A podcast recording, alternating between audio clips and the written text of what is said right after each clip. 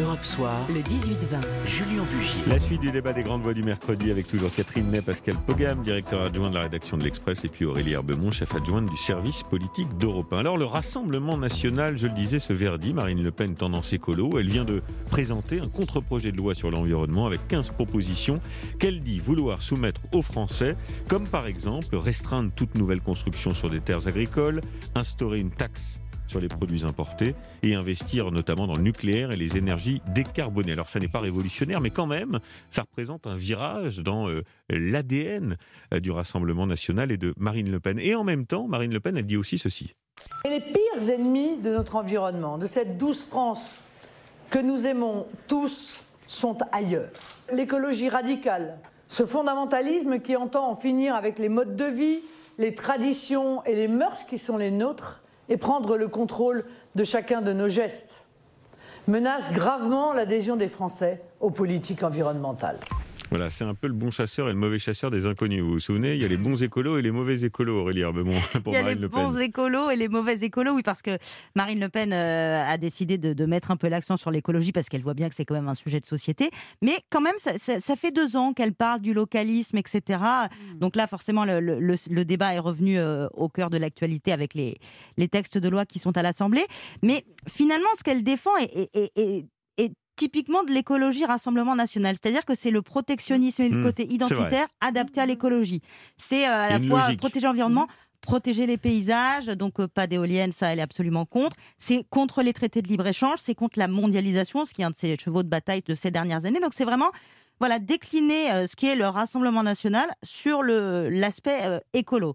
Donc c'est vrai que ça, ça ne sera pas forcément raccord avec la, la politique des écologistes euh, estampillés euh, Oui, écologistes. En fait, elle ne fait que reprendre ce que disait son père, parce que le, le Front National a toujours défendu une écologie au sens conservation des valeurs euh, naturelles, des espèces en voie de disparition, toujours pour le nucléaire, parce qu'il pense que là, Mhm. c'est vraiment c'est une énergie euh, non, ca- non carbonée. Là-dessus, ils sont rejoints par euh, même les écolos maintenant. Enfin, Oh, en ben, il n'y en a pas beaucoup. La, la- écolos. la- la révolution n'est pas encore faite. Mais enfin, ils sont pour le nucléaire. Ça évolue. Bon, ça évolue, mais, euh, mais disant cela, alors, mais euh, euh, c'est c'est dans une. euh, disant cela, euh, on croit qu'elle a changé parce que c'est vrai qu'elle a beaucoup rectifié son programme depuis quelque temps.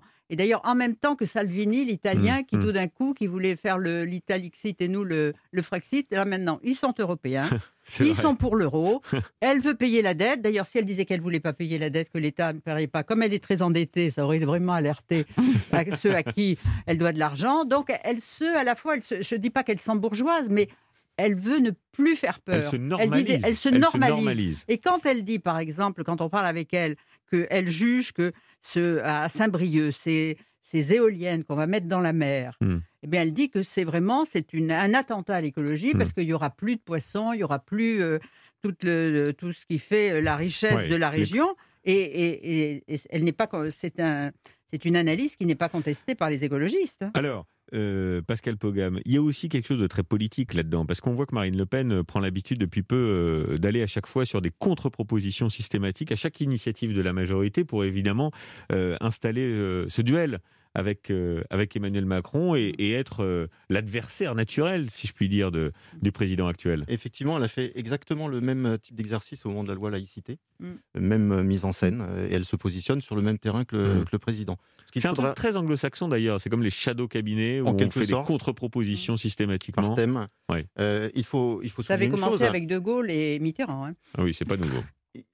Il- faut souligner une chose par rapport à ce qui a été euh, présenté hier, c'est qu'elle ne fait pas de propositions. Elle Mm. pose des questions aux Français. Ouais, Donc, ouais. euh, elle, elle ne fait que poser des questions, ce qui Ouais. fait qu'il est assez Ouais, et difficile assez de. consensuel au demeurant. hein. Part assez consensuel, nucléaire, en tout cas avec beaucoup de signaux subliminaux qui permettent de toucher beaucoup de, beaucoup de monde. Et c'est pour ça qu'il ne faut, il ne faut surtout pas tourner en dérision son, Mm. son virage écolo, parce qu'il est euh, potentiellement.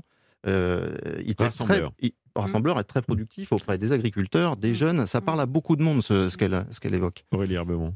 Oui, c'est vrai que ça, ça- ça peut euh, parler euh, à, à cette, euh, ce qu'elle appelait à une époque la France des oubliés, vous vous souvenez? Euh, La France périphérique, effectivement, le monde agricole, le monde rural, euh, qui eux aussi, à chaque fois qu'il y a des projets d'éoliennes, bondissent dès qu'il y a des projets d'éoliennes, parce que c'est vrai que c'est quand même pas très très joli. Donc c'est vrai qu'elle essaye, elle essaye de, de, de diversifier son discours, même si ça, ça fait un moment déjà que Marine Le Pen ne parle plus juste d'immigration et de sécurité. Mais c'est vrai que du coup, à chaque fois, elle essaye d'investir conquérir de nouveaux terrains pour montrer qu'elle est complète. Bref, vous avez saisi le message qu'elle est prête à être présidente de la. République. Oui, et puis elle n'a pas envie de faire d'erreur. Non. Euh, donc elle prend pas de risque. hein, Ah, en- en posant des questions, que c'est sûr quand qu'elle on- a- Quand, quand on voit les derniers sondages euh, qui, qui, qui la donnent à, à 4 points, c'est-à-dire dans la marge d'erreur, euh, face à Emmanuel Macron en cas de, en cas de second tour, euh, c'est vrai que euh, il n'est pas question qu'elle prenne des risques. Il faut Mm. qu'elle reste dans son, dans son couloir de normalisation, Catherine Ney. Oui, mais à la fois, elle trouve que la- l'approche d'Emmanuel Macron, cette convention pour le climat, cette convention citoy- citoyenne est un gadget. Elle dit qu'il ne faut pas parler des règlements climatiques, changements éventuellement, parce qu'il n'y a jamais eu de règles pour le climat, et vouloir mettre euh, la préservation de- du climat dans une constitution, elle trouve ça complètement idiot, mais beaucoup de gens pensent la même chose qu'elle. Donc, euh, elle dit des choses que- qui ne sont pas totalement stupides et qui, et qui trouvent un écho dans le, dans le pays. Et au sein de la droite traditionnelle. Et aux soins, voilà, Oui. exactement. Merci à tous les trois d'avoir animé à mes côtés les, les grandes voix du mercredi. Merci. Europe 1, Julien Bugier.